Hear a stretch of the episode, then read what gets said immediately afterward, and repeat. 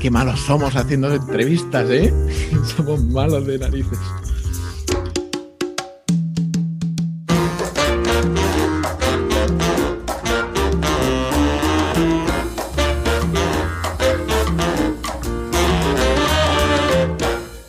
Buenos días, vecinos y vecinas. Bienvenidos a La Escalera, el podcast donde Enrique Cortiñas y yo hablamos de negocios, desarrollo web, planificación y todo lo necesario para salir adelante en este mundo digital. Llevamos unas semanas tocando el tema de cómo gestionan algunos bares y restaurantes el tema de la carta para que no sea física, la famosa carta digital. Así que esta semana hemos traído a, un experto en el tema. Eh, él es gestor de proyectos en Globe y se llama Joaquín López. Es el encargado de orquestar al grupo de desarrolladores y programadores que confeccionan esta herramienta, además de traducir las demandas de los clientes en nuevas features. Algunos también lo llaman el solucionador, como le llamaba Joan Boluda en la entrevista que le hizo en, su programa de marketing online. Joaquín también es miembro de la comunidad de WordPress, coorganiza la Meetup de Alicante junto a Flavia Bernarde. Buenos días a los dos. ¿Qué tal os ha ido la semana? Hola Antonio, Enrique, ¿qué tal? Bien, ¿y vosotros cómo estáis? Bien, ya ha entrado el calor, pero con toda la fuerza que podía entrar. Sí, la verdad que ya se empieza a notar el calorcito. Oye, chicos, nada, un placer estar aquí en vuestro podcast, ¿vale? Y una cosita quería deciros, me encanta la sintonía que tenéis cuando entra el podcast. Me da ahí un buen rollito de, no sé, me gusta un montón. La canción la escogió Antonio y a mí también me, moló mucho. La verdad es que está muy guay el rollo este jazzístico que tiene. Sí, muy cubano, no sé, me mola. Bueno, pues si te parece, Enrique, empiezas a contarnos tu semana. O que empiece Joaquín, ya que es el invitado de hoy. ¿Te, apetece, Joaquín, hablarnos de cómo te ha ido la semana? Claro que sí. Bueno, la, semana ha sido, la verdad, una de las semanas más productivas. Cuando me dijiste que tenía que decir la semana, digo, hostia, eh, es la semana, una de las semanas más productivas que he tenido en muchísimo tiempo, porque hemos cerrado una nueva versión con todo esto de la adaptación, de lo que vamos a hablar luego, de la adaptación de los hosteleros y de los comercios, eh, hemos tenido que trabajar a, marchas forzadas y hemos cerrado una, versión muy importante del tema de la carta digital. Vamos a hablar con novedades que hemos sacado, hemos mejorado muchísimo el theme que tenemos de, la carta digital. Eh, estamos preparando, hemos acabado ya una primera fase también sobre el tema de reservas online, tanto para comercios y, en el sector de, la hostelería, todo siempre integrado con, con Glob, dándole ahí un toquecito siempre de, intentar siempre todo estar eh, ligado a Glob. Y he estado preparando eh, un webinar también que tenemos el lunes con nuestros distribuidores de toda España y, bueno, México tenemos también. He estado preparando ese webinar sobre, obviamente, sobre el tema este de la carta digital para que nuestros proveedores sepan qué es todo lo que hace, qué funcionalidades tienes, cómo poder venderlo, cómo siempre que intentamos formar un poquito y que, el cliente, siempre nuestro distribuidor, sea obviamente la, cara de Globe en cada provincia. Perdona que te interrumpa, Joaquín. ¿El, webinar lo hacéis en privado o en abierto? Hacemos en privado. Son para distribuidores.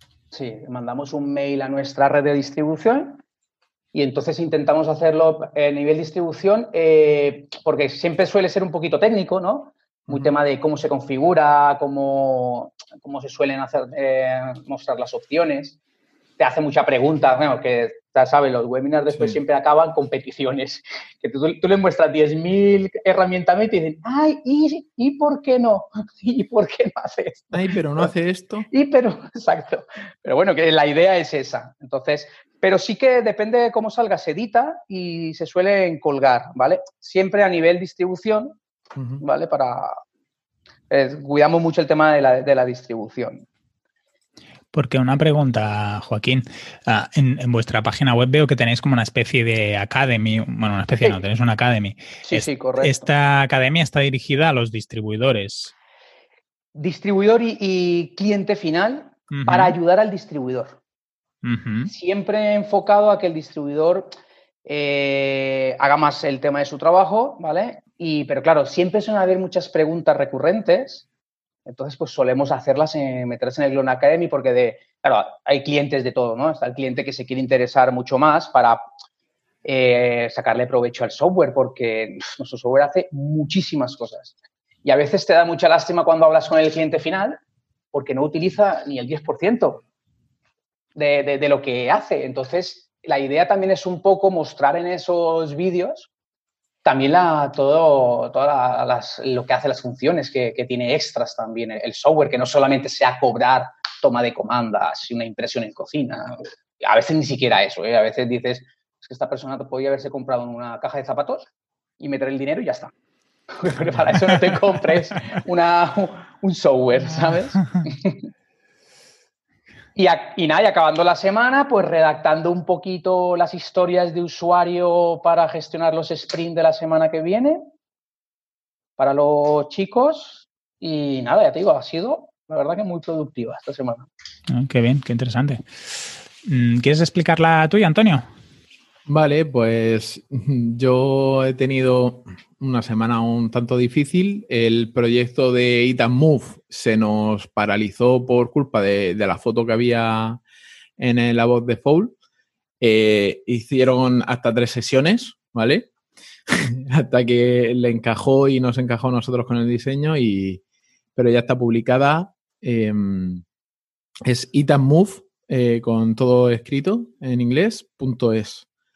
Y luego en Fansgrid, pues hemos tenido un lanzamiento un poquillo desastroso por culpa de, un baneo en Instagram, porque empezaron a seguirnos gente nada más lanzar y tuvimos ahí como cuando descubren mm, cosas que no deberían de estar pasando, pues Instagram primero banea y luego pregunta. Entonces, no, fue por temas de automatizaciones ni nada de eso. No, no, no, no, porque os siguieron mucha gente de golpe. Correcto. Y entonces, a partir del martes ya nos levantaron el baneo y ya ha empezado a despertar esta semana. Lo que sí que nos ha sorprendido es que la mayoría de la gente que está entrando en la, en la aplicación es para pedir una cuenta de famoso, para empezar a monetizar. Y entonces, pues, tenemos ahí una... tenemos que ver cómo cambiamos la, comunicación de la app para que entre gente a, solicitar mensajes en lugar de, al contrario.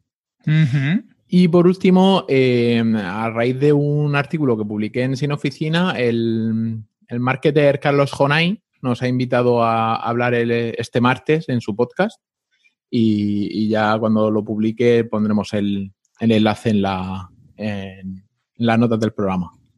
¿Os ha invitado a ti y a quién? A mí y a Adrián, que es el ah, orquestante de, la aplicación. Muy bien, muy bien, qué interesante. Y Genial. Ya está. Bueno, una semana intensa.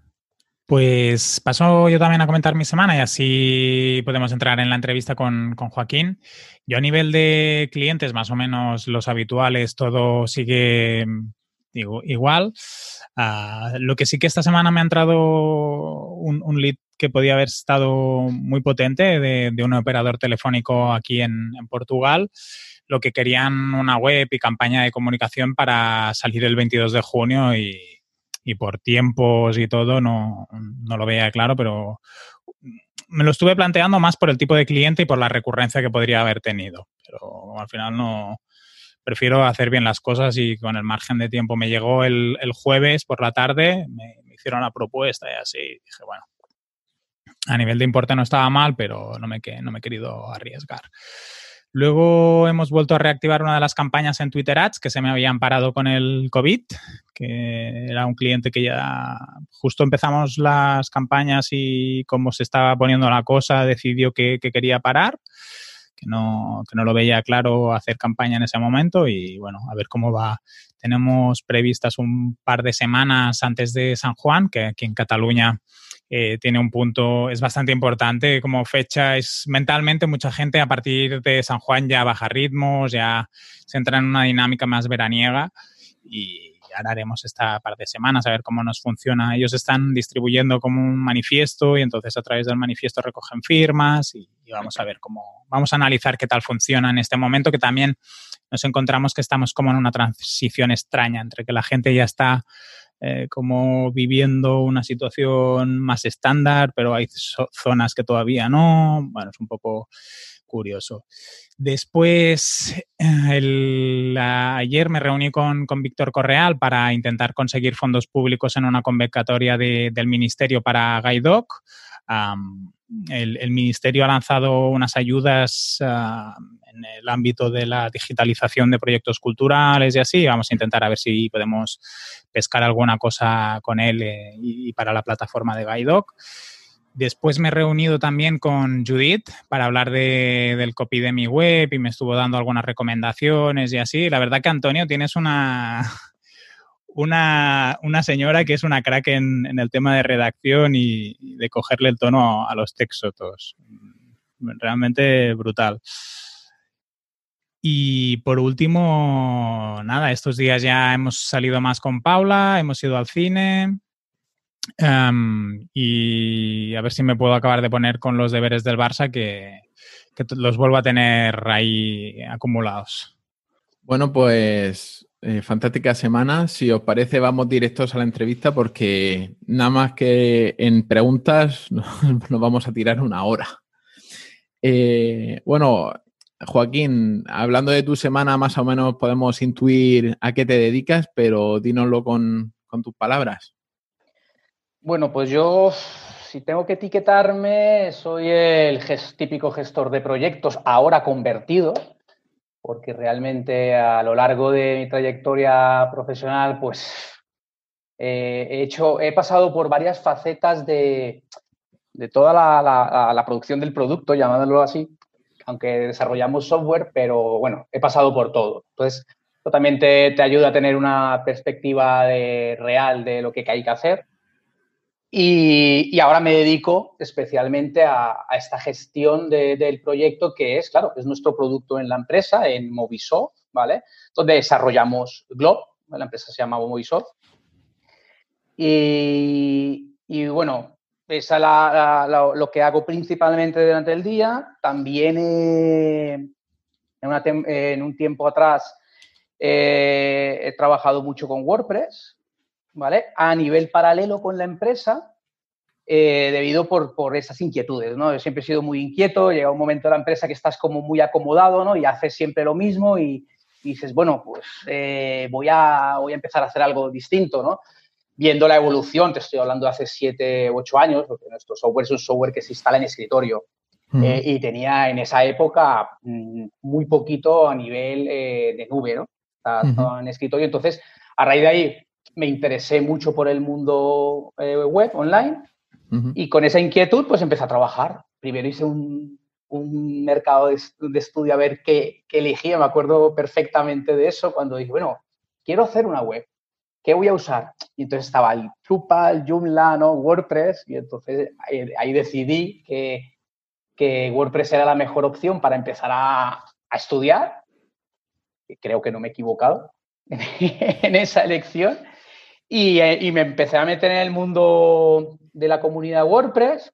Y bueno, a raíz de ahí he dado, pues por lo menos, más o menos, creo que es unas siete u ocho charlas en meetups. Eh, incluso he estado invitado a, una, a, la, WordCamp, a la WordCamp de Valencia, dando una charla. Eh, el tema de, la proyección de, de, WordPress, lo interesante de todo esto es que al final he unido esas dos aficiones, que es eh, lo que ha desarrollado mi trabajo y la afición que tenía por WordPress, la hemos unificado ahora en los proyectos que tenemos actualmente en Globo, que es la, el objetivo, no, nunca fue un objetivo, ¿no? Pero esos dos caminos que iban paralelo, al final se han unido y entonces toda esa, todo ese trabajo que yo hacía anteriormente en WordPress, porque paralelamente al trabajo, pues hacía webs, las típicas webs de los full friends and family, ¿no? Después ya te, te iban pidiendo otro tipo y cuando empezó esto a, a irse de las manos, dijo, uy, no puedo llevar las dos cosas, no puedo trabajar y también dedicarme al tema de este web. Entonces fue cuando unifiqué esos dos caminos en la empresa, tuvimos una reunión y ahora vamos, contentísimo con, con la fusión que hemos hecho. Porque una pregunta, Joaquín, ¿todo lo que has ido aprendiendo web ha sido de forma autodidacta? Sí, prácticamente. O sea, yo tengo una muy pequeña formación porque yo, eh, en el tema de, programación, porque yo estudié ingeniería civil, no la acabé, ingeniería de, caminos. Y ahí tenía la, típica, ¿no? El eh, curso de, programación. Entonces, ya me empezó a picar el gusanillo, pero bueno, circunstancias de la vida. Eh, al final tuve que dejar los estudios y porque yo he vivido muchos años en Colombia, entonces me tuve que venir, volver otra vez a España y a, partir de aquí eh, tuve que dejar esos estudios, como decía. Entonces, todo lo demás, tengo una pequeña formación que es la base y a partir de ahí todo autodidacta. Autodidacta, bueno, y cuando, como muchos que conocimos la, formación de, de Boluda, y bueno, a partir de ahí todavía más. Me he formado mucho también en otras plataformas como Escuela IT, que he conocido a muy buenas personas. Tengo uno de los profesores que, que, me dio una formación en CSS y HTML, ahora trabaja con nosotros, que ha sido una ha sido productivo y sí, todo autodidacta prácticamente, pero bueno. Y bueno, todo lo que has aprendido lo, lo has ido reflejando en tu blog personal. Justo es, es, es lo que hice. Yo, no, yo el blog no lo creé para que nadie lo leyera por eso se llaman mis apuntes digitales. Entonces, mi forma de aprender, que yo siempre he apoyado esto, es, tú si quieres saber algo, hazlo. ¿No? O sea, tienes que hacerlo. Si no lo haces, no, no vas a probar si, si, se te da bien o no. Entonces yo le dije, bueno, pues si quiero aprender a hacer web, voy a hacer la mía. Y si vais viendo desde el, primer eh, entrada que hay en el blog, pues a lo mejor la primera entrada es ¿qué es WordPress? Pero no era para yo enseñarlo, sino era como una especie de apuntes que iba haciendo. Entonces, el blog ha ido evolucionando. La verdad es que llevo a lo mejor seis o siete meses sin escribir nada, pero es lo que yo necesito cuando mis apuntes, mis apuntes digitales, es que el nombre, el nombre lo dice, claro. Entonces, yo cuando quiero recordar algo, voy aquí. Cuando sé que algo es sensible de que lo voy a hacer muy pocas veces y se me va a olvidar, me hago, es mi manual, es mi guía, mi blog. Claro, y a raíz de ahí, pues te llegan consultas, que la verdad es que es eh, reconfortante cuando te escriben y te ponen un comentario y te felicitan y interactúan contigo y dices, bien, alguien me lee. Pues sí, interesante. Bueno, yo he trabajado contigo y, siempre que te pregunto algo técnico me dices, pues eso lo tuve que hacer yo una vez, mira a ver en, mi, blog si, Exacto, si hay algo así. Como un diario. Porque he aprendido en la vida que, hay que, todo hay que intentar redactarlo y guardarlo para darle espacio a la cabeza a otra cosa, porque si no te saturas. Dos, si vosotros veis ahora mi, mesa, yo tengo ahora mismo puestos delante de mí 14 postis. Creo que son cosas que a mí eh, me van diciendo y yo no, yo no intento guardarlas en la cabeza. Las escribo y la pego. Después, si es necesidad, pues lo paso ya al sistema de gestión que tengo. Si es algo de trabajo, pues lo paso al Taiga. Si es algo de, la vida personal, pues me lo paso al calendario. Pero lo redacto y escribo. Un GTD mal hecho. Podríamos decir. es, lo, que siempre dicen, ¿no? Yo, por ejemplo, uso la metodología en el trabajo, usamos Scrum, ¿vale? Scrum. Pero, pero no la. O sea, es un Scrum que se llama personalizado. Entonces dices, pues tú ya no usas Scrum. Pues no. Me ayuda. No, no es Scrum, pues no. Es, una, es un Scrum adaptado. No es Scrum, pues vale, sí, perfecto. ¿Te ayuda a tu día a día? Sí, pues el objetivo es ese, pero sí que lo bonito es esa evolución, ¿vale? Esa evolución que le va dando.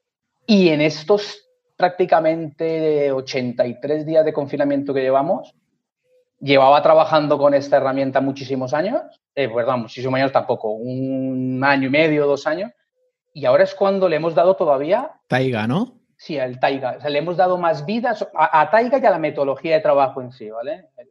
Entonces, la hemos adaptado mejor y hemos podido eh, realmente implementarla como nos va haciendo falta. Y esto, todo eso, pues, la, incluso Scrum tiene una, una, cuando tú acabas un sprint, tienes la retrospectiva, que es, oye, de este sprint, ¿qué hemos hecho? ¿no? ¿Cómo podemos mejorar? Y entonces, esa retrospectiva en estos tres meses ha sido fantástica en nuestra empresa. Bueno, pues si quieres, te, te quiero preguntar sobre qué es Glob y a qué tipo de comercio le podría interesar. Vale, pues bueno, Globe es un software que surge principalmente por la necesidad de la empresa, ¿vale? Nosotros, nuestra empresa Movisoft, originalmente nosotros eh, venimos del mundo de, la, de instalaciones a cliente final. ¿Vale? Eh, el gerente de la empresa es programador, pero un programador reconvertido a gerente, ¿no? Lo típico que ya al final él es el que quiere programar, no puede porque tiene que gestionar una empresa. Entonces, eh, nosotros utilizábamos un software mm, ¿vale? de, otra, de nuestra competencia ahora y a raíz de ahí vimos la necesidad de eh, esas necesidades que tenían nuestros clientes y entonces pues nos tiramos al agua y se contrataron un par de programadores y se empezó hace unos 14 años a programar Glob. Más o menos unos 11 años que está en el mercado, pero fue necesidad nuestra propia, para, era para nosotros. Lo que pasa es que empezó a gustar el software, eh, lo vio una, una, distribuidora en Madrid y empezó a, a, distribuir Glob. Y entonces a raíz de ahí empezó la bomba explosiva, creció todo muy rápidamente, bueno, una, locura. Entonces, Glob es un software de, gestión para puntos de venta, ¿vale? Lo que se, le, se conoce como TPV o POS, ¿vale? Y que está enfocado eh, principalmente para los sectores de la alimentación, moda, el comercio, lo que se le llama el retail, y nuestro fuerte que es eh, la restauración, la hostelería, ¿vale? Que es donde dentro de los tres sectores, que, de los cuatro sectores que tenemos del software, la hostelería es, eh, por decirlo así, el, principal, ¿no? El que le tenemos más cariño porque aparte venimos de ese sector nosotros. Nosotros antes de ser cocineros hemos sido frailes. Yo he sido camarero muchísimos años, el gerente de la empresa también. Entonces, es algo que como que viene dado de tu experiencia de la vida y te vas enfocando más. Y, sin, y sorprendentemente, los otros sectores también van bastante bien porque se, al final casi, prácticamente el software, una gestión es la misma, ¿no? Cambian en comercio los tickets regalo, varía un poco, y, pero bueno, si podemos decir que el principal sería hostelería. Eh, una, pregunta rápida. ¿Tenéis un software diferente para cada sector o es el mismo con módulos que se adaptan a cada, a cada sector? Vale, podemos decir que el software se divide en, el front, ¿no? en el back y en el front. El back prácticamente es igual. La parte de configuración en hostelería, comercio, y y color es exactamente la misma. Y aparte era, esa era algo que queríamos buscar porque el distribuidor no le enseña, no le obligas a aprender tres software distintos, que es lo que busca un distribuidor. El distribuidor necesita instalar, cobrar, eh, formar rápido. Entonces, el distribuidor nuestro que llega al software, él puede vender los tres sin ningún problema porque la creación de un producto, la creación de un albarán, de una familia, eh, de un cliente es igual. ¿vale? ¿Qué cambia un poco el front office? ¿Vale? Pues claro, obviamente en, en comercio no vas a tener un botón pasar a mesa. O no vas a tener en hostelería el ticket regalo, ¿no? Que se suele. Sin ser muy distintos, pero también se asemejan mucho, ¿vale? Entonces, esa es la. Cada vez que tenemos que pensar de desarrollar algo nuevo, a veces cuando lo desarrollas dices, lo, enfocas tanto en hostelería y dices, uy, ¿y en comercio esto cómo funciona? ¿No? Tienes que pararte a pensar porque, aunque sea, esté bajo el mismo, al final tienes que hacer casi tres programaciones distintas, pero la verdad es que mm, aprovechas el 90% del trabajo para los tres. Yo tenía una pregunta, Joaquín. Eh, tú has visto crecer la empresa en, en, este tiempo. ¿Cuáles han sido los grandes retos a los que os habéis enfrentado? De empezar a contratar a aquellos dos programadores a, lo mejor ahora que ya estáis en una situación de, pues, pues yo creo que sois una solución muy conocida y, que seguramente con capacidad de expandiros todavía más. Sí. Hombre, realmente los grandes retos era por nuestra parte en la empresa adaptarnos a, a, qué somos, ¿no? Que, ¿Cuál es el rol que tiene cada uno en la empresa? Porque claro, nosotros bueno, somos una pyme, ¿no? No somos una gran empresa, ahora somos más grandes que a lo mejor hace 10 años o incluso 5 años, pero claro, tú en la empresa yo hacía de todo. Yo cogía, yo me iba a instalar, yo cogía los TPVs, le daba la formación al cliente, tenía que hacer las bases de datos, eh, trataba con ellos, después tenías que ir a otro sitio porque se le había metido un virus al cliente, contacta con esos distribuidores, entonces hemos ido creciendo a nivel de que, claro, yo, hemos pasado todos por todos palos, entonces llegas a un momento y dices, vale, yo ya no puedo llevarlo todo. ¿no? Tienes que delegar, ¿no? El, típico que tienes que delegar en los demás. Entonces empiezas a contratar el departamento de soporte, ahora tenemos un departamento obviamente de soporte para dar ese soporte a los distribuidores eh, telefónico y, de, forma remota, la parte de, instalación, ¿vale? Que seguimos manteniéndola porque para nosotros en nuestra empresa es vital, ¿vale? Nuestros clientes finales son los que realmente testean el, producto y a veces pues los puteamos, ¿para qué? porque claro, pruebas algo nuevo, pones el cliente de confianza y, a veces no salen las cosas como tienen que salir o tienes un pequeño fallo de programación. Entonces, ellos son los que realmente testean eh, nuestro nuevo desarrollo para poder después lanzarlo a, nivel distribución, que llamamos nosotros. ¿vale? Claro, pero cuando lanzas algo a nivel nacional, nosotros tendremos unas, entre, yo qué sé, unas 12.000 licencias vendidas en toda España y sobre unas 1.000 en entre México, Colombia, Argentina, Chile, más o menos. Claro, cuando lo lanzas a nivel nacional, que empiezan a descargar y actualizar de todo el mundo, pues te salen 20 cosas más. Entonces, llevar a esa gestión es la, que es, digamos, eh, los puntos críticos que hemos aprendido. Porque tú al final quieres abarcarlo todo, pero tienes que aprender también a saber que no puedes. No puedes abarcarlo todo porque al final no, no funciona como querrías, ¿vale? Digamos, será el reto más grande que hemos sabido. Y Joaquín, ¿cómo surgió la posibilidad de trabajar en Globe? Pues la historia es curiosa, porque cuando volví a España, que os conté antes, ¿no? Que tuve que dejar los estudios, volver de Colombia a España, me situé con mi familia otra vez y pues intenté volver a estudiar, a terminar aquí en la Universidad de Alicante la carrera pero yo vivía solo, entonces no, no me daba la vida, no, no podía bajar a Alicante, subir, trabajar, entonces empecé a trabajar. Y, trabajando como eh, venía del sector también hostelero en Colombia, también tuve una especie de negocio poniendo música, fui DJ, entonces estaba un poquito así con el sector de la hostelería, ¿no? Entonces empecé a trabajar mucho en restaurantes y sobre todo en, en pub. Y entonces salió la, posibilidad de, regentar un bueno, de administrar un, negocio que montaron aquí en, el pueblo, que era muy grande, era un negocio, era una discoteca con cafetería, de dos plantas, una cosa muy, chula, todavía sigue, sigue abierto. Entonces, a raíz de ahí, esta, esta, esta cafetería contrató un sistema informático que era a Movisoft, con el software que antiguamente se gestionaban ellos. Y ahí yo conocía al gerente, al gerente de Globa, José. Y al final lo, de la, cafetería PAF no salió muy bien y hablé con, no sé, nos encontramos José un día y yo y claro, ellos me tuvieron que formar a mí y él se dio cuenta la, el, nivel así de, como sabéis, me gusta hablar mucho. Entonces me dijo, es que tú serías muy bueno trabajando conmigo porque entiendes de informática, o sea, se te ha dado fácil, la formación contigo ha sido muy fácil, hemos visto que, que tiene, entonces tú serías muy bueno vendiendo el producto. Y así empecé.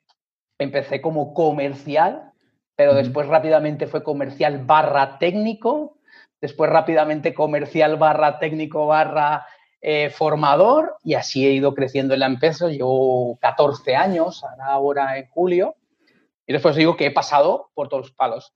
Entonces, claro, soy muy versátil en eso. No me da miedo gestionar un cliente grande, que bajarme a, la cafetería que tengo aquí en la casa, en la calle de al lado, para ayudar a, ese cliente a, formarlo o ayudar. No, entonces siempre. Entonces ahí surgió todo, empezar a trabajar en Globo. Qué casualidad, ¿eh? A veces las casualidades como nos llevan hacia un lugar que, que no esperábamos de ninguna manera. Sí, la verdad que sí. Bueno, pues si os parece, pasamos a la, a la parte actual, de actualidad de la entrevista. Em, y mi, primera pregunta, Joaquín, es eh, que si ha salido alguna nueva normativa con respecto a cómo deben proceder los hosteleros de esta nueva situación. Sí. Bueno, esto, como todo lo nuevo, ¿no? La gente está un poco, no sabe por dónde tirar, hay demasiada incertidumbre. Y yo más que normativa, creo que lo que se ha sacado una especie como de, pautas o medidas. ¿no? no las llame normativa, a lo mejor a nivel BOE o algo así. Entonces, son unas normativas, unos consejos que han salido a nivel institucional, que, claro, incluso aquí como se reparte mucho por provincias, pues y cada después cada provincia, pues cada región tiene sus propias normas, ¿no? Si las utiliza eh, dependiendo de sanidad de alguna forma o de otra. Pero bueno, principalmente lo que se recomienda es todo a nivel de, intentar evitar al máximo el, riesgo de contagio, ¿vale? Entonces, tanto de los clientes como del personal del establecimiento. ¿Vale? Entonces se toman medidas, pues los típicos de que, bueno, en las mesas ahora no se pongan adornos, que los cubiertos tienen que lavarse a cierta temperatura, no estar expuestos como antes los ponían, sino que estar los, los cubiertos siempre resguardados y sacarlos en el momento de, montar la mesa, que las mesas no deberían estar montadas como se montaban antes, sino que cuando llega el cliente con su reserva la tengan que montar. Pues lo típico, ¿no? De los geles, intentar que la mantelería se cambie en cada servicio, eh, las distancias entre las mesas, típico, el famoso metro y medio, y ya a partir de ahí, pues sí, las mamparas, el tema este de instalar mamparas entre mesa y mesa, Así, claro, al final, si el hostelero que tiene esa incertidumbre intenta eh, gestionar toda esta normativa, sin ingresos que ha tenido hace tres meses, es complicado llenar tu local de mamparas para que te pase como en la normativa del tabaco, ¿no? Que te hicieron separar el local y ya después, y ya después no, no vale para nada que tienes que fumar fuera. Entonces te pierdes una inversión de 5.000, 6.000 euros que has hecho poniendo mamparas para nada.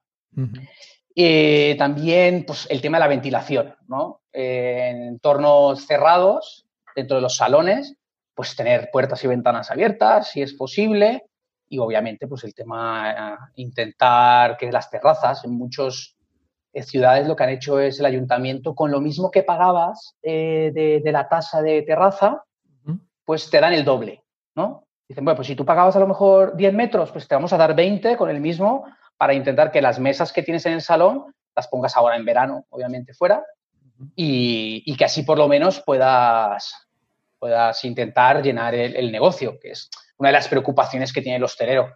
Y es, es que si me dejas eh, abrir solo el 50% del aforo, no me vale la pena. Sacar a todos mis trabajadores del ERTE para que venga el 50%, no, no, cubro, no cubro gastos, entonces prefiero estar cerrado, ¿vale? que es lo que le está pasando actualmente a día de hoy a muchos hosteleros que yo estoy al final al día a día con ellos y unos han abierto, otros no, con ciertas medidas cada uno. Y después las recomendaciones, que seguro, lo que vamos a hablar un poquito es el tema de, digitalizar todo un poco, ¿vale? Las, la normativa esta de las cartas, ¿vale? Porque lo de las cartas digitales, que ha sido un poco locura, es eh, cómo se comporta. Claro, porque tú, la, la, la, carta no es un medio de contagio por decirlo así. Entonces, te recomiendan o bien que la hagas en un formato digital, ¿vale? Eh, descargable en un PDF o hacer una aplicación o hacer lo que sea, eh, y, o que sean desechables. Pues te, puedes imprimir 200 hojas con tu menú, te la ponen y cuando acabas la rompen y la tiran, ¿vale? Que es lo que te recomiendan de sanidad. O si ya quieres hacerlo un poquito más dinámico, pues el tema de, que hablaremos luego de las cartas, las cartas digitales. También el tema, te recomiendo los medios de pago. Intentar facilitarle al cliente que no te pague en efectivo. Incluso he leído por ahí consejos, dicen de intentar redondear los precios para que no haya, para cambio. Que no haya cambio de moneda. Pero eso, eso se lo lee el hostelero y le da un poco de risa, porque dice, a ver, pero ¿qué lo redondeo a la baja, no? O, al alza. Son, son normativas, son consejos que pues lo tienen que ir tomando más o menos. al final el que decide es el cliente final, ¿no? El, el, el, usuario del restaurante que si tú vas a un sitio y ves pues los geles, ves todas esas normativas, pues a lo mejor te da más confianza de ir a un sitio a otro. Entonces el, el hostelero tiene que empezar a adaptarse a todo esto. ¿Vale? vamos, a marchas forzadas, como nosotros como empresa hemos tenido que hacer trabajando en el sector.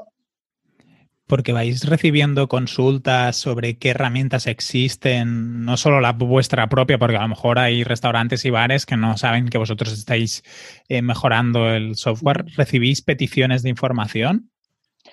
Pues a diario digo, piensa que nosotros tenemos sobre unos 12.000 clientes, más los nuestros, unos 13.000 clientes finales que, claro, todos tienen sus dudas y, claro, aparte de personal y todo más, pues uno de, estas preocupaciones es, pues, ¿cómo, ¿cómo puedo yo suplir todas esas necesidades que me están exigiendo con lo que tengo? ¿Vale? O sea, la pregunta típica es, ¿esto lo hace Glob? Que es lo que te dicen, ¿no? Es que, es que me han pedido esto, este, me han dicho que tengo que hacer esto de sanidad. ¿Esto lo hace Glob? Aprovechando. Pues, aprovechando.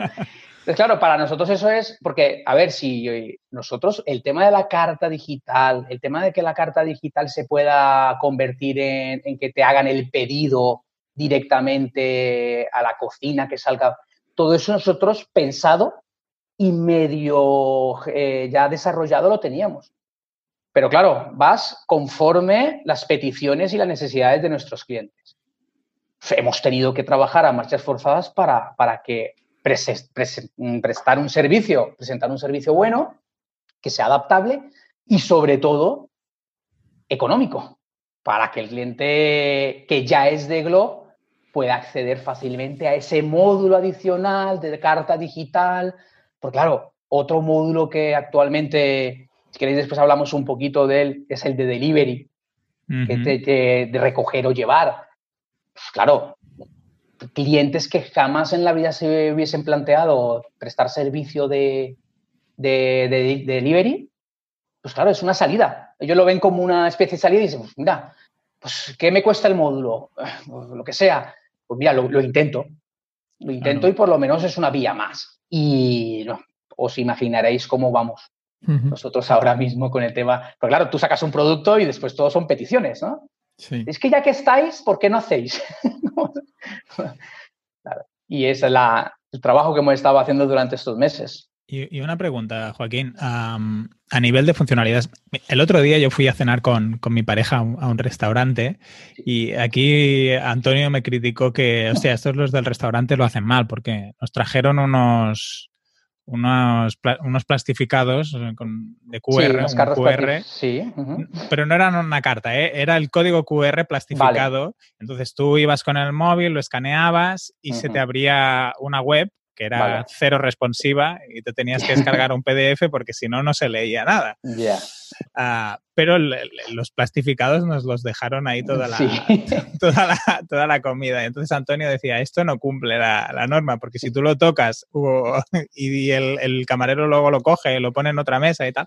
En, vuestro caso concreto, la, ¿qué funcionalidades tiene este software em, para restaurantes? Sí, bueno, nosotros lo que hemos intentado es crear una, una plataforma, llámalo, una, algo que sea para el cliente eh, fácil de usar.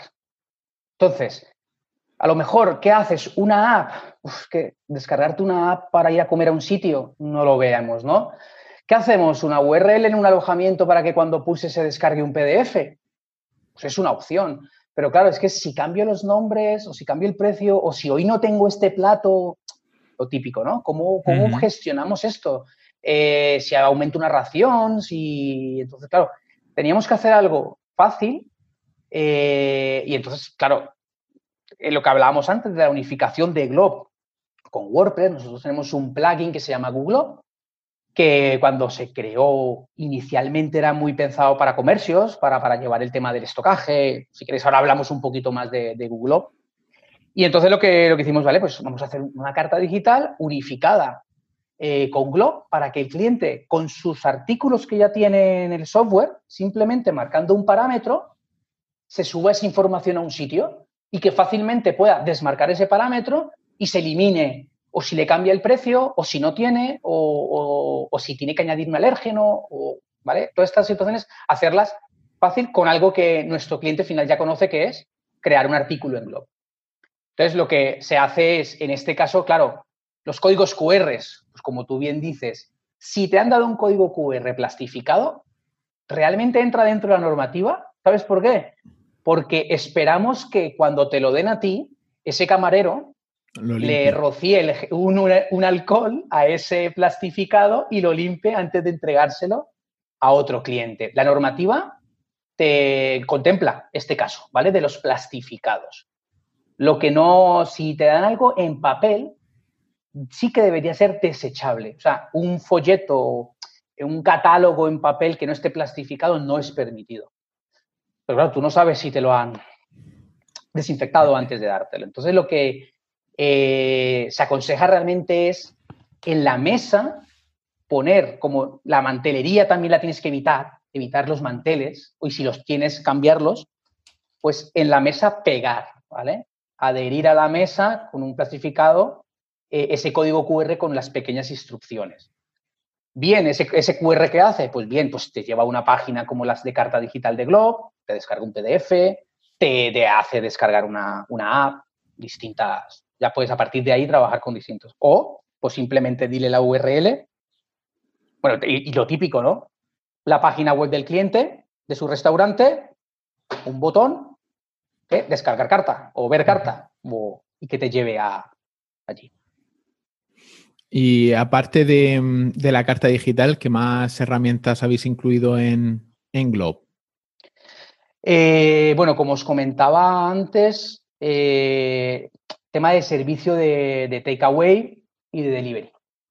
Eh, ya teníamos el módulo, ¿vale? Pero lo que hemos hecho es ampliar ese módulo para que se pueda, a través de Google, sincronizar toda esa información eh, con el software a través de una página web, una tienda online. ¿vale? Google, pues es, se comunica con WooCommerce. La idea es que nuestra idea principal era que la gente pudiese, siempre pensando, porque nosotros nos consideramos que somos un software económico, ¿vale? Hay software que hacen lo mismo, son muchísimo más caros, y nosotros siempre damos mucha, en calidad-precio, pensamos que es un software que está bastante bien, pues claro, las herramientas que puedes utilizar, siempre hemos intentado huir de los pagos mensuales de los clientes. Nuestro software es de un pago único, tú lo adquieres y si no quieres contratos de mantenimiento ni nada, que te lo puedes gestionar, tú pagas los módulos, ¿vale? No tienes mensualidades, a no ser que, que contrates el Go Business, ¿vale? Que es el ya avanzado para, para ver eh, herramientas de, Analítica. De, de, analítica y gestionar los precios de los artículos a nivel web. Obviamente lo que realmente lo que pagas es un alojamiento ¿no? web de esos datos. Entonces, eh, esta herramienta de, delivery la hemos modificado a marchas forzadas para que funcione sincronizado con, con Glob, que es la parte fundamental de nuestro proyecto global, de nuestro objetivo en Glob, que es intentar llevar el concepto de la omnicanalidad a nuestros clientes. No sé si habéis escuchado hablar un poquito de la omnicanalidad, que es eh, que centralizar los datos de, de nuestros clientes finales en un solo sitio. ¿Vale? Que tanto tu cliente no tenga que saber que a lo mejor si tiene que hacer un pedido, porque tiene que irse a una página que es Joystick o Deliveroo para pedirte a ti y si te conoce a través de Joystick, pues vale bien, pero fidelízalo tú a partir de ese momento, intenta fidelizarlo para que te pida a ti, te ahorras esas comisiones que tienes de por medio mensualmente y le das tú una herramienta. Pero claro, todo esto eh, es muy bonito, pero claro, hay que adaptarlo. O sea, eh, el tema de que tú en Deliveroo te hagan el pedido, te tienes una tablet con una impresora en Deliveroo, después te llega ese pedido ahí y si quieres llevar la gestión contable, tienes que ese, ese mismo pedido meterlo en tu software. Entonces, claro, la idea nuestra es omnicanalizar todo, que todo llegue a un mismo sitio. Entonces, la carta digital, necesito quitar este artículo, botón desde Glob, se quita en la página web. Que quiero, quiero añadir un artículo extra más al producto que tengo en mi página web, pues que desde Glob tengas, puedas hacerlo. Que no una persona, tu informático, y tengas que llamar y decirle, oye, Antonio, es que tienes que modificarme de la página web y añadirme esos dos artículos extras. Esa es la primera, la, parte fundamental. Y después que toda esa información de esos pedidos web los puedas gestionar desde la pantalla de ventas, porque claro, cuando tú mandas un pedido, en el restaurante empieza la película. A partir de ese momento, es cuando se tiene que gestionar, se tiene que enviar a las impresoras de cocina o a los gestores de comandas, las pantallas que se ven también en los restaurantes, que es un producto que también hemos, eh, que tenemos nosotros. Entonces, claro, a partir de ahí empieza todo. Es cuando tú tienes que ganar tiempo, porque si tú recibes ese pedido desde la web directamente en tu software y directamente con una gestión previa se lanza, ganas tiempo en ese proceso, se gestiona mejor, se prepara como tienes que prepararlo y después ya lo puedes desde un mismo canal cobrarlo, centralizas tus clientes, centralizas los artículos, centralizas los stocks, es muy importante, que es por muchísima gente también contrata ese servicio es por el tema de los stocks. Eh, otro servicio que está que hemos adaptado también es los kioscos, ¿vale? Los típicos aparatitos estos que hay en el McDonald's o en el Burger King para hacer los pedidos directamente. Y esto, tres cuartos de lo mismo, que tu cliente te pueda hacer el pedido y se pueda enviar directamente a, cocina para preparación. ¿vale? Eso es la, para mí la parte más importante y la gran ventaja que tenemos con la competencia que podíamos tener, porque tú ahora pones carta digital en, Google y yo no sé la gente lo que se está gastando en AdWords, pero es una barbaridad. ¿Por qué? Porque realmente hacer una carta digital, alguien que sepa de WordPress, ¿qué te cuesta? Un WooCommerce, los artículos, descripción y ya está. Claro, pero lo que nosotros buscamos es darle esa parte funcional, ¿vale? A esa carta digital o a ese, ese pedido online. Porque el, usuario final, el que está comiendo en el restaurante, a través de la carta digital puede hacer un pedido, ¿no? Claro, nosotros dentro del módulo de carta digital tenemos otro módulo que es el de pasarela de pago, ¿vale? Porque tú la carta digital, digamos que tienes tres estados en la carta digital. Tal cual carta digital, ¿vale? Donde tú ve, o sea, el cliente final tiene sus productos, hemos hecho una especie de carrito, ¿no? Para que tú, una especie de lista de deseos, perdón, para que el cliente vaya seleccionando lo que le va gustando y cuando llega el camarero, pues tienes tu, cesta de lista de deseos para podérselo decir, ¿vale? Este digamos que sería el primer nivel. Después tienes un segundo nivel donde ese cliente a través de esa cesta se añade un botón que es finalizar pedido. Entonces te va a una página, la, página de carrito de, de, WordPress, todo esto muy modificado, ¿vale? Porque lo hemos adaptado muchísimo tenemos una especie como de framework de, de WooCommerce para esto, donde te pide, indícame tu número de mesa. Entonces tú le dices, pues número de mesa 5, porque tendrás, obviamente, en ese código QR que te dan, ¿no? Tendrás su número de mesa es el 5, ¿no? Y finalizas el pedido sin pagarlo. Entonces, esto llega al TPV, te avisa y previa gestión por parte del empleado, para que no se meta el típico niño y te pida 54 pizzas, ¿vale? Entonces, previa eh, conformidad por parte del, que está gestionando esto, ya lo envía a cocina, porque está viendo que realmente es una mesa 5. Para esto estamos utilizando plugins de geolocalización para que no puedan hacer pedidos a través de eh, fuera del establecimiento, ¿vale? Hay bastantes herramientas que se utilizan para esto.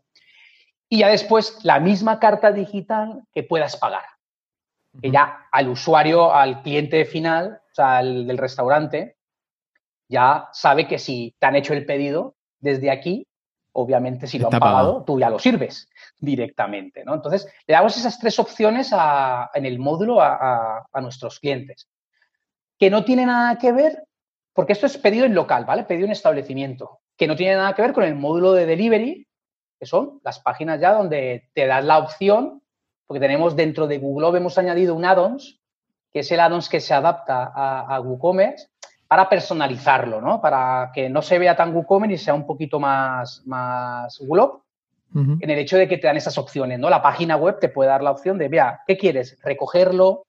Eh, ¿Que te lo llevemos? O, incluso pedir el mismo local. Entonces, claro, son dos tipos de productos distintos unificados que hacen cosas distintas, pero siempre es bajo una, un cierto orden, ¿no? Que es lo importante. Y en este contexto, Joaquín, ¿cuál es, ¿qué feedback os dan los restaurantes? ¿Cómo es la aceptación de, esta propuesta? Es curioso, ¿eh? porque hay de todo, porque está el típico que le dices, sí, hombre, claro, con el trabajo que tengo yo, como que para que me estén pidiendo los clientes ahora también ellos, ¿no? Está el típico. Por eso tenemos el de nada, lista de deseos, ¿no? Cuando llegue el camarero te pide. Eh, hay gente que es muy receptiva y dice, es que me parece una pasada porque me ahorro a una persona. O sea, son ideas distintas que, como claro, eso es un mundo como todo en, en, esta vida, cada uno lo ve de una visión distinta. Y nosotros como desarrolladores de software, y sobre todo, que es mi trabajo, porque mi trabajo justo es, ¿eh? recibir ese feedback. Yo llamo, ese feedback. yo llamo al cliente final, yo llamo al distribuidor, él me cuenta, pues es que Manolito, es que Manolito, tío, dice que esto no, o que este sí. Entonces, es ir adaptando y darle todas las opciones al cliente. ¿Que no quieres pedirlo? Y sorprendentemente, para mí, Enrique, te puedo decir que el tema de que te que están adaptando ahora para que en el mismo establecimiento te pidan, está funcionando súper bien. Porque era algo que a mí, si me dices cinco meses atrás que llevo trabajando en el tema de la hostelería a lo mejor 20 años y en Globe 14, yo no lo veía. Pero no lo veía a nivel tecnológico, porque es, obviamente es, eh, se puede trabajar, ¿vale? Pues está demostrado, sino a nivel del usuario final, el cliente español. El español dice, eh, yo voy a un restaurante para que me atiendan. Yo no, para que tengo que sacar aquí el móvil y pedirte. Yo no voy a hacer tu trabajo. Esa es la mentalidad. Entonces, esto ha traído cosas buenas, el COVID, que es, por ejemplo, concienciar a la gente de que esta parte existe, se puede usar y te agiliza. Entonces, es un win-win, ¿vale? Que, que, yo creo que está funcionando muy bien, sorprendentemente para mí, te digo que estoy el día a día con él. Entonces, me ha sorprendido en el tema de, de que está, la gente está muy receptiva. El cliente final, estoy hablando del que se sienta en la mesa, ¿eh? Sí, sí. El, que, se sienta en la mesa, que, era el problema. Que vemos como es un servicio, mira, prefiero pedir yo con la app, pagar y así ya no me tienen ni que traer el datáfono ni, ni, historias. ¿Vale? Claro, todo esto tiene que ser muy funcional porque, claro, si yo te pago, pero después, ¿cómo me avisas que está el pedido, no? Aunque esté en tu establecimiento. Entonces, claro, todas esas herramientas tecnológicas nos encargamos nosotros de que te avise a través de un correo, de un mensaje, lo que sea, ¿vale? Pero claro, el cliente final tiene que estar dispuesto. Y si tú vas a Inglaterra, eso en Inglaterra antes de todo esto era lo habitual, ¿no? Que entrabas, tenías en la entrada tu código QR donde te decía, oye, pulsa aquí y hazme el pedido. Y tiendas grandes en España, como Zarajón, o ahí tienda, eh, te diré una que es de muebles también, que lo que te hacen es eso, o sea, ellos te obligan K-Home se llama la empresa también, donde tiene ordenadores dispersos por, el, por, el, establecimiento para que tú les hagas el pedido a través de su web. Y, no hay, y, les pagues con la tarjeta de crédito, no hay cajas. Hay personal que te ayuda. Entonces, esa tendencia yo creo que se va a dar porque, claro, nosotros, aunque estemos hablando de cartas digitales, nosotros internamente le llamamos catálogo, porque pensando en el sector del comercio o supermercados, tres cuartos de lo mismo. ¿Qué te quita a ti de ir a un local, ver unas zapatillas que te gustan, marcas el código de barras, te lo ves en pantalla, lo puedes pagar, llega al, mostrador, te lo entregan y tú ya te vas y lo has pagado. Sin hacer colas, sin hacer nada, y estás en el propio establecimiento. Esa es la tendencia que se está haciendo, que es lo que buscamos nosotros con el concepto de la omnicanalidad. Hablando del, tema este del cambio de paradigma, eh, si se me ha venido a la mente el tema de las gasolineras. Mm. Las gasolineras de estas 24 horas de autopago, tú mismo te echas la gasolina, llegas, no hay nadie ni mirándote siquiera.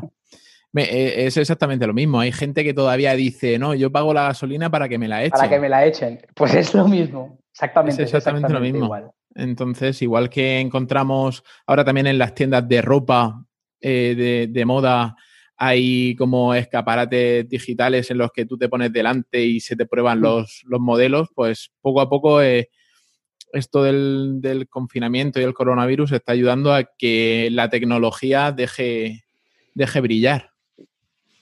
Pues por, aparte eh, aflora la, las necesidades de la gente. Porque un módulo que hicimos hace, vamos, a marchas forzadas, porque era una petición que nosotros ni nos hubiésemos imaginado. Es un gestor de espera. ¿Qué pasa? Que ahora tú tienes que tener actualmente un 50% de tu aforo, ¿vale? Permitido. Entonces, claro, si tú vas al restaurante y dices, oye, una mesa. Entonces, nosotros ahora tenemos un gestor de reserva donde pulsas, te sale una, una pantalla donde te dice el aforo que actualmente tienes, ¿no? pues mira, es que ahora estoy en el 50%, pero dame tus datos que cuando se levante alguien, te avisamos. Claro, ¿por qué? Porque el cliente ya no se puede hacer una caña en la barra esperar la mesa. Tiene que salir del establecimiento. Entonces, ¿cómo le avisas a ese cliente y cómo no lo pierdes? ¿Cómo lo captas, no? ¿Cómo lo fidelizas para que sepas que si se va al restaurante de al lado, igual ahí, ahí están al 45% y puede comer ahí, ¿no? Entonces, lo como que lo, obligas porque te está dando unos datos para que después te avise. Entonces, lo que, lo que hicimos con ese sistema, que realmente fue sencillo de programar, es dame tus dotes, eh, tus datos, dame tu teléfono, tu correo, que cuando tenga cuatro comensales libres, el, o sea, nuestro cliente, el camarero, le da un botón y al cliente le llega un, mensaje. Oye, ya tengo la mesa lista, acércate que ya te tengo preparada. Entonces son, son cositas que, te van solicitando y dicen, mira, qué buena idea y, qué tontería. Pero claro, la necesidad, porque antes no había esa necesidad. Correcto. De, las listas de espera. Y, otra cosa que estamos haciendo, estamos trabajando actualmente, es en las reservas online, que obviamente sea más allá de un formulario. ¿Vale? Nosotros esto lo vamos a meter, este módulo se va a meter dentro de, de Miglo, donde es un, gestor de reservas, el cual, obviamente, ¿no? La reserva cuando la recibes, tú la puedes visualizar dentro de Globo para después darle eh, a, qué, a, qué, mesa va a ir eh, sentada esta, esta persona con esos packs y cuántas personas. Entonces, esto te va generando una analítica que después habrá que gestionar, la cual te dirá, eh, vale, pues qué tiempo pasa tu cliente en la mesa, cuántos packs recibes de promedio, pero claro, todo unificado porque yo desde... Hay muchas empresas, ¿vale? Hay muchos SaaS que gestionan esta información. Entonces, ¿qué problema vemos?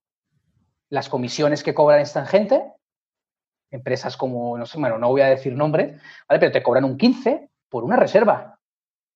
o te cobran un fijo de 89 euros al mes por llevarte una gestión de reservas. Entonces tú tienes que pagar una comisión. Si tienes muchas reservas, y te funciona bien, pero si no, estás pagando ahí. Entonces, nuestra idea es que con, tú tienes Glob, actives el módulo, un solo pago y directamente gestionas esto. Entonces, que nosotros tenemos muchísimas peticiones de todas estas empresas que te digo, oye, ¿por qué no integras Glob con mi, mi, página web? ¿Para qué? Para poder tener esa analítica de tiempos de, de, tiempos de espera, de tiempos de, de, gente sentada en la mesa, de número de packs. Entonces nosotros tenemos esa fuerza como software de decir, bueno, vamos a hacer nosotros esto también, trabajando a marchas forzadas para poder tener este módulo que ahora es interesante por el tema de las reservas online. Ligaba, la semana pasada justamente con Antonio hablaba sobre el, tema de los precios del software que se está, casi todo el mundo está yendo hacia o cobrar comisión según pues las ventas, eh, suscripciones mensuales. Eh, vuestro enfoque yo creo que para el pequeño y mediano negocio es mejor porque al final tú pagas una vez. Luego si quieres mantenimiento ya es otro tema o si quieres soporte full time pues ya es otro tema que también la capacitación al final también ah, hay que pagarla y, es, importante, ¿no? Eh, ¿Cómo, ¿Cómo, percibís que a nivel de empresa esta estrategia qué puntos fuertes y qué puntos débiles puede tener?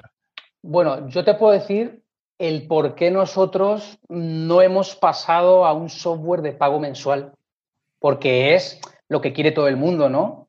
Eh, tu marketplace en el cual tú tienes eh, tu pago recurrente mensual, ¿no? Te despreocupas y tú sabes que vas a recibir esto al mes, empieces o no. Marketplace, no, membership. Eh, un membership, perdón, sí. Entonces, claro, esa es la, esa es la, idea, la, ideología de todos. Es más difícil intentar ir consiguiendo clientes cada vez, ¿no? Pero es que nosotros nos llegan peticiones de cambio de software por ese tema, pero montones. Y la primera pregunta que te hacen es, ¿pero vuestro software es de pago mensual? No. Ah, vale, entonces sí. Y, y el eslogan de Glob, si lo leéis en la página web, es con un solo pago y olvídate de ataduras. Por esto mismo. Ahora, te estoy hablando de un servicio el cual te, va, te lo va a dar todas tus necesidades mínimas. Claro, tú quieres una analítica, tú quieres unos cuadros de mando, tú quieres poder cambiar desde Brasil, cuando estás con el Coco Loco en la playa, el precio de la Coca-Cola de tu restaurante que lo tienes en Castalla. Claro, eso ya se paga, eso es aparte. Tú ya estás, que, estás necesitando un producto que, que yo te lo puedo ofrecer y si lo necesitas me pagas mensualmente. Aún así, pensamos que, por ejemplo, nuestros pagos mensuales son comparados con competencias, ¿no? yo lo, vemos ridículos. Y aún así te cuesta, ¿entiendes? Porque eh, el sector, al final, siempre cada uno busca el, su equilibrio, ¿no? Claro, a nosotros también nos gustaría tener esos pagos mensuales. Entonces, ahora tenemos una especie como de mix, ¿no? Tenemos un servicio básico esencial, bueno, incluso muy completo, diría yo, con un pago único. Tiene muchas funcionalidades, tú al final escoges. o sea, si no me quieres volver a ver la cara, no me la vas a volver a ver. tengo clientes que ahora, a raíz de todo este tema, dices, hombre, Juanito, hace ocho años que no hablamos. Porque, Te tienes que cambiar el TPV. Exacto, es que. Porque, claro, e, el hombre, su ABC, y él no, e, e, el hombre que está todo el día trabajando en el bar, ¿él para qué quiere una analítica de unos cuadros de mando? El tío ya sabe perfectamente cuántas cañas vende. A él no le hace falta ese producto. Entonces, nuestra idea de Globe ahora es ir creciendo el producto para poder entrar en grandes franquicias para que esa franquicia también lo pueda tener, todo este mm. producto, que es donde va evolucionando ahora nuestra empresa, a, presentar, eh, pero como siempre, por la necesidad. Si a nosotros no hubiesen entrado franquicias grandes, pues a lo mejor no hubiésemos tenido que hacer un cuadro de mando en la nube con información y KPIs y, bueno, esto Antonio sabrá más que yo, porque el módulo no lo, no lo trabajó él, el módulo de informes. Entonces, ¿entiendes? Eh, todo lo hace la necesidad. Porque estamos un poco cansados de fliparnos, como decíamos nosotros, de hostia, esta funcionalidad y que después nadie la use. Claro. Entonces, ¿qué hacemos ahora? No, para. Y estamos aprendiendo, llevamos 14 años y llevamos un par de años con esto, ¿eh? Y mejorando cada día. Oye, ¿qué te piden? Yo tengo en mi Taiga, en mi gestor de, proyectos, yo tengo un apartado que es peticiones. Y entonces yo le voy poniendo una etiqueta. Cuando una, cuando una petición tiene por tres distribuidores distintos la misma petición, ya me salta. Ya digo, vale, es una petición interesante. Y la planteamos para pasar a desarrollo. Y a partir de ahí ya intentamos ahora, porque tampoco lo hacíamos antes. ¿eh? Nosotros éramos de, vamos a sacar un producto, o sea, el módulo, porque el producto ya lo tenemos, uno de este módulo, que, pero que lo haga todo. No, ahora ya no. Y nos ha pasado, por ejemplo, el ejemplo clarísimo es con la carta digital.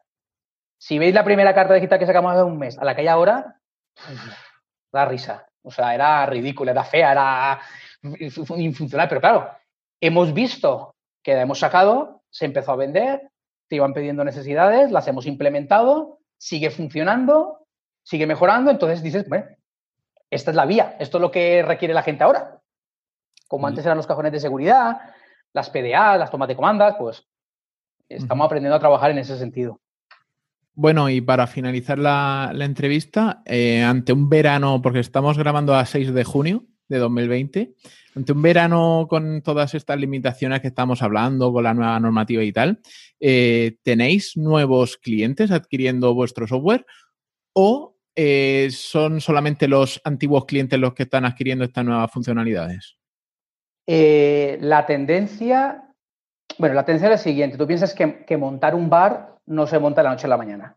Entonces, muchísima gente que esa apertura de ese restaurante o ese bar o de ese comercio, esa zapatería, ya la tenía prevista antes del COVID, no lo va a tirar todo por la borda y va a decir, pues ahora no abro. Entonces, clientes nuevos han habido ahora, pero porque como han podido ir trabajando también eh, en su local, en hacer reformas o en hacer lo que sea, eh, han abierto. La duda es, vale, cuando pase esta avalancha, ¿qué pasa? Y sobre todo, nuestros clientes que ya tenemos actualizando a todos estos módulos nuevos. Entonces, la, gran mayoría ha sido nuestros propios clientes eh, actualizando que es, siempre ha sido uno de nuestros objetivos. Nosotros, bueno, siempre habréis escuchado lo típico, ¿no? Que siempre es 10 veces más difícil encontrar un cliente nuevo que fidelizar a uno que ya tienes, aunque la gente no lo haga. Entonces, nosotros tenemos una cartera, ya os he dicho, de, 13.000 licencias. Son 13.000 clientes que tenemos que con que cada uno adquiriese uno de los módulos adicionales que tenemos, pues con eso podríamos eh, estar tranquilos. Entonces, esto es lo que está pasando ahora. Nos ha ayudado a, vender actualizaciones, a vender nuevos módulos, a adaptar a la gente a, ese nuevo, a esta nueva situación. Entonces, la, digo, la tendencia es... Y me ha sorprendido mucho la, respuesta que está teniendo el hostelero y, el, la gente de los comercios porque, claro, te tienes que adaptar. Y personas que pensabas que jamás en la vida iban a plantearse esto, se lo han tenido que plantear, lo han sacado adelante y les está funcionando, ¿entiendes? O sea, yo estoy muy contento porque ahora, a día de hoy, habrán pasado unos 15 días más o menos desde que han dejado la reapertura de los locales.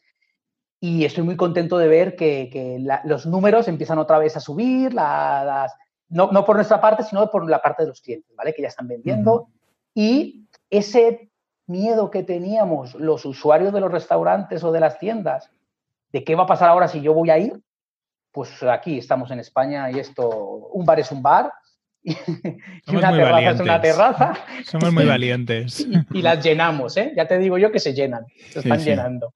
Y una pregunta, Joaquín, a nivel de, empresa. Luego Antonio quiere preguntarte más sobre mm, cosas de, tu día a día, de organización y así. Eh, y creo que encaja un poco con, esta segunda parte de la entrevista. ¿En Glob teletrabajabais antes del COVID?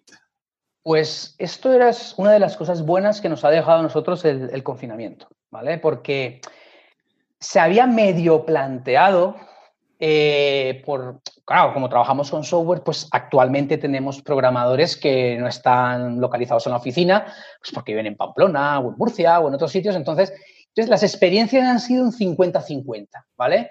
Hemos tenido personas que han sido muy responsables con el trabajo, hemos tenido freelance, hemos tenido gente contratada y entonces la experiencia era un poco dispar, ¿no? Entonces, eh, el gerente estaba, no lo tenía claro. los que estábamos trabajando de toda la vida en, la oficina, medio lo planteábamos y era algo que no.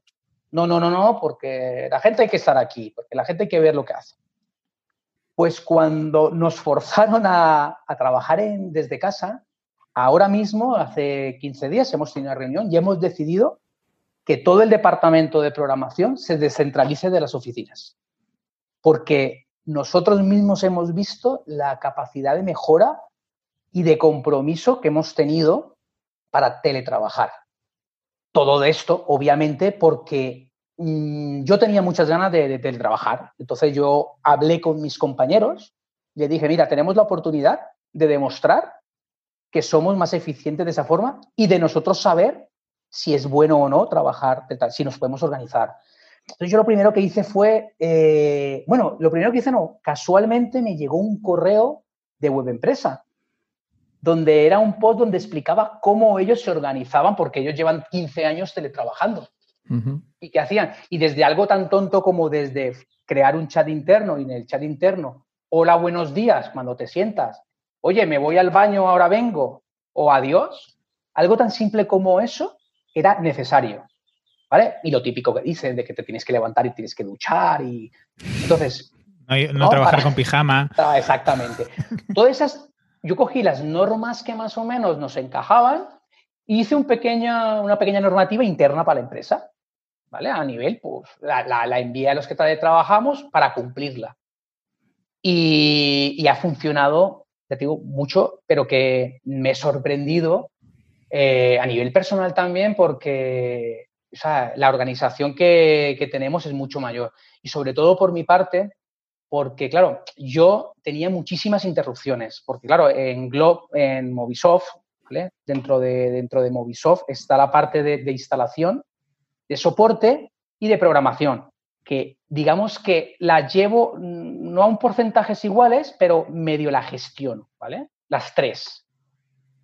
Eh, y después esta administración, que sí que no me quiero enterar de nada, ¿vale? Hasta ya la lleva José y los de administración, los locos de arriba. Entonces yo me quedo con los de la caverna, los de abajo, ¿vale? Los que estamos en, que trabajamos en un adosado. Y, y entonces, yo tenía demasiadas interrupciones por nuestro departamento de soporte o por nuestro departamento de, de instalaciones a cliente final. Por, la, por esto de que siempre he querido yo estar enterado de lo que pasa al final. Entonces, primero, me ha tocado delegar mucho eh, en los compañeros de, instalación, ¿vale? De las instalaciones finales. Y en el, apartado de soporte, que era el que más interrupciones me generaba para poder centrarme bastante más en el, desarrollo del software, claro, como ya no se puede levantar la persona de soporte a decirme, oye, Chimo, bueno, Chimo, que me llaman aquí en Valencia Joaquín Chimo, oye, que es que me está llamando Pepito y de los palotes y me dice que es que pulsa en este botón y no le aparece. a lo mejor un simple permiso o una cosa. Pero claro, tío, que es que yo estoy redactando una historia de usuario de un proyecto que, es una pasada. Entonces, claro, yo lo que hacemos ahora es organización, ¿vale? Yo no estoy diciendo que no te voy a responder esa pregunta, pero o primero, averíguatela tú mejor, o tenemos reuniones, porque ahora lo que hacemos es una reunión, la que llamamos el, el Daily Scrum de programación todos los días a las 10 de la mañana. Intentamos que sea cortita, aunque a veces Sí, también esa entrevista iba a ser cortita y mira, nos vamos por los cerros de Úbeda. Y después eh, tengo otra después de comer eh, sobre las cuatro con soporte. porque soporte yo tengo que estar muy ligado porque pensar que las incidencias de soporte dependen de lo que pasa en el software a nivel nacional. Claro, el problema es gestionar cuando las tareas son importantes o urgentes. Porque para nuestro departamento de soporte todas eran urgentes y no. Entonces, ahora están aprendiendo de que, vale, sí, eh, hombre, a esta persona no se le está actualizando la base de datos porque está pasando de una versión muy antigua a la nueva. Pues espérate. Pero mientras el tío no esté ahí delante de, en el cliente final y el cliente final tenga una pistola para que, para que tenga que cobrar, para mí eso no es una urgencia. Entonces, la podemos gestionar de otra forma. Y estos tres meses, después de 14 años, creo que lo hemos conseguido. Entonces, ha sido muy, muy positivo. Porque al final puedes gestionar las interrupciones, ¿no? Y, puedes escalar y, vas dando prioridad según esto urgente, importante, necesidades. Y, otra cosa era el, tema de la comunicación. yo me siento ahora mucho más comunicado a nivel profesional con mis compañeros y personal con ellos ahora porque ya no me ven tanto como el que viene aquí a dar por culo a ver qué está haciendo. Uy, perdón por la palabra. Antonio luego pone un pitido, luego pone un pitido aquí. el que viene aquí, el que viene aquí a ver lo que estoy haciendo, porque incluso hasta a mí era incómodo, ¿no? El tener que acercarme al programador ahí detrás a ver, era incómodo. Entonces, no, eso se soluciona con reuniones diarias toda la mañana. Oye, claro, como llevamos el sistema Scrum que no es Scrum, entonces es, ¿qué hiciste ayer? ¿Qué vas a hacer hoy? ¿Y qué problemas tienes? Contestamos esas tres simples preguntas todas las mañanas y entonces ya como que ya no es violento, ya no es a deshoras, ya el programador sabe que tiene que presentarte algo diario y la implicación por parte del departamento ha sido perfecta y ellos están más cómodos y lo hablábamos, decíamos, es que ahora nos comunicamos más que antes cuando nos teníamos a metro y medio. Pues eso ha sido, ya te digo, genial. ¿Y el futuro cómo va a ser? ¿Lo habéis hablado? Sí. Eh, tuvimos una reunión hace poco y decidimos que, que Glob, o sea, lo que es departamento de programación, lo vamos a descentralizar, ¿vale?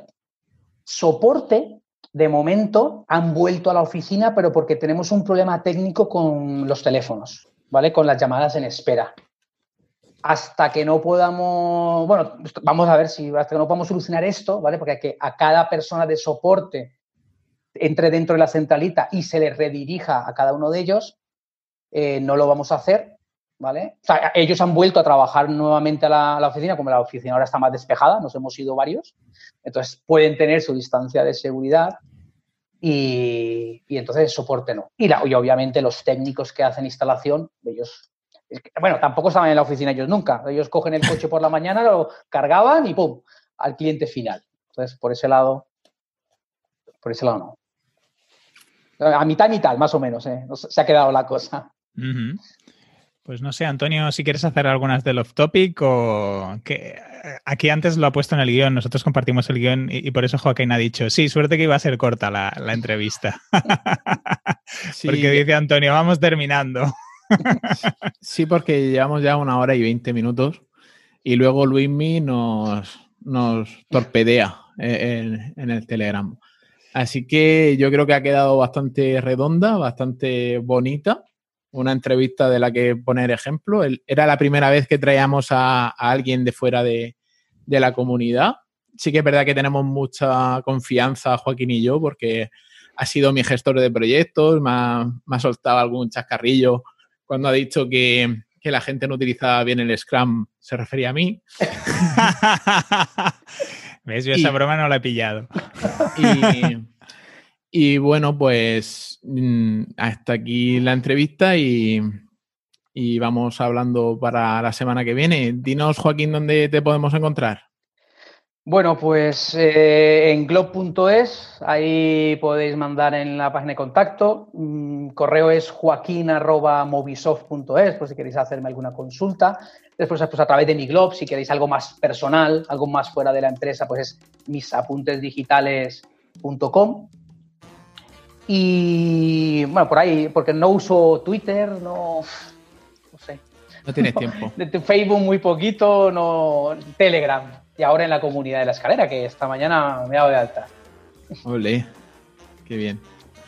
¿Y a ti, Enrique, dónde te podemos encontrar? En enriccortiñas.com y en catcommerce.cat. ¿Y a ti, Antonio? A mí en antoniosánchez.pro. Pues nada, chicos, muchas gracias. Joaquín, gracias por tu tiempo y por la entrevista. Espero que te hayas sentido cómodo y, que te haya gustado estar con nosotros este, este ratito. Y nos vamos oyendo, Antonio. Vale, pues nos vemos la semana que viene. Un abrazo. Saludos a todos, adiós. Chao. Hola vecinos de Escalera. Id ahora mismo a dejar una valoración de 5 estrellas en iTunes o mi malvada compañera Alexa os apagará las luces del salón.